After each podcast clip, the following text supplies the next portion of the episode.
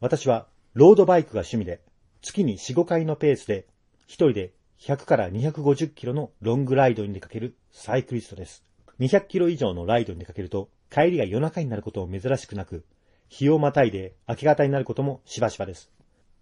日が落ちてからの田舎の道路などは、街灯も車通りもなく、静かで、ハンドルにつけた全照灯、前を照らす明かりですね。全照灯の小さな明かりを見つめて走っていると、非常に心細くなります。私の怖い体験は、このロングライド中の出来事でした。高校1年生の頃、初めて手に入れたスポーツ自転車、かっこ3万円のクロスバイクの速さに興奮して、これはどこへでも行けると思っていた私は、身長175センチ、体重50キロのガリガリでありながら、東京の自宅から単身赴任で大阪にいる父親の家まで自転車で行くという無謀な計画を立て、夏休みを利用して出かけました。走り始めこそ良かったものの、一日中気温30度を超える中を走り続け、宿も取らずにコンビニの駐車場などで寝ていた私は、出発から3日目には満身創痍で自転車を漕いでいました。なぜこんなに時間がかかったかというと、その時の私にはルートを作るという考えは全くなく、スマートフォンの Google マップで自宅から父親の家までの最短距離、過去徒歩ルートを検索し、それに忠実に従って走っていただけだったからです。市街地の路地裏を走ったり、舗装されていない道を自転車を担いで歩いたりしていました。そして出発から3日目の夜、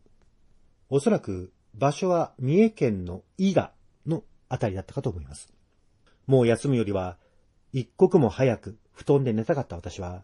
Google マップをたどって夜の山をせっせと走っていました。あたりは真っ暗。街灯は一つもなく、道の左右には木々の覆いかぶさるようなシルエットがありました。見えるのは自転車のヘッドライトが照らす2メートルほど先だけ。褒められたことではないですが、自転車走行中は片耳イヤホンで大体ポッドキャストを聞いております。そしてしばらく走ると、道の先にかりと暗い穴が見えました。それは車一台分ほどの幅しかないようなトンネルでした。奥が抜けられるのかもわからないほど真っ暗だったので、一旦自転車のヘッドライトを消して、暗闇に目を慣らしてからトンネルの奥を見ました。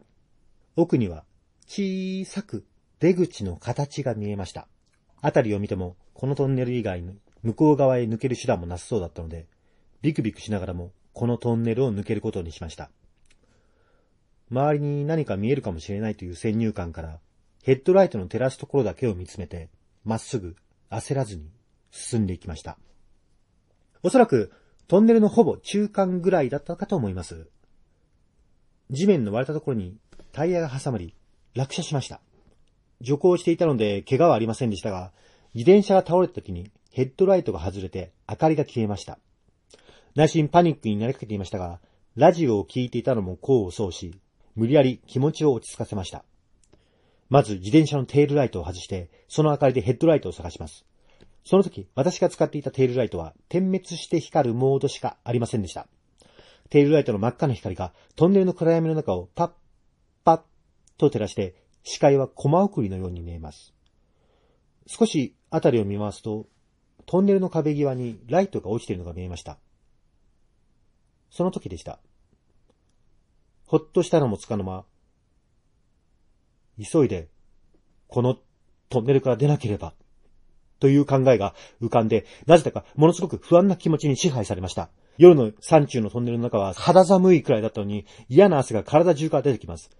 急いでライトに駆け寄って、ライトを手に取った瞬間、イヤホンから聞こえてくる声が一瞬消えて、キーンというものすごい金属音に変わり、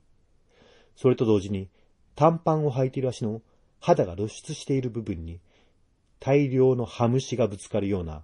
長い毛をこするような、何かザザザザザ、シャカシャカシャカシャカとした、とても不快な感触が体感で2、3秒続きました。その音と感触が収まってからは、半分錯乱したような状態で山の途中のコンビニのあるところまで走ったと記憶しています。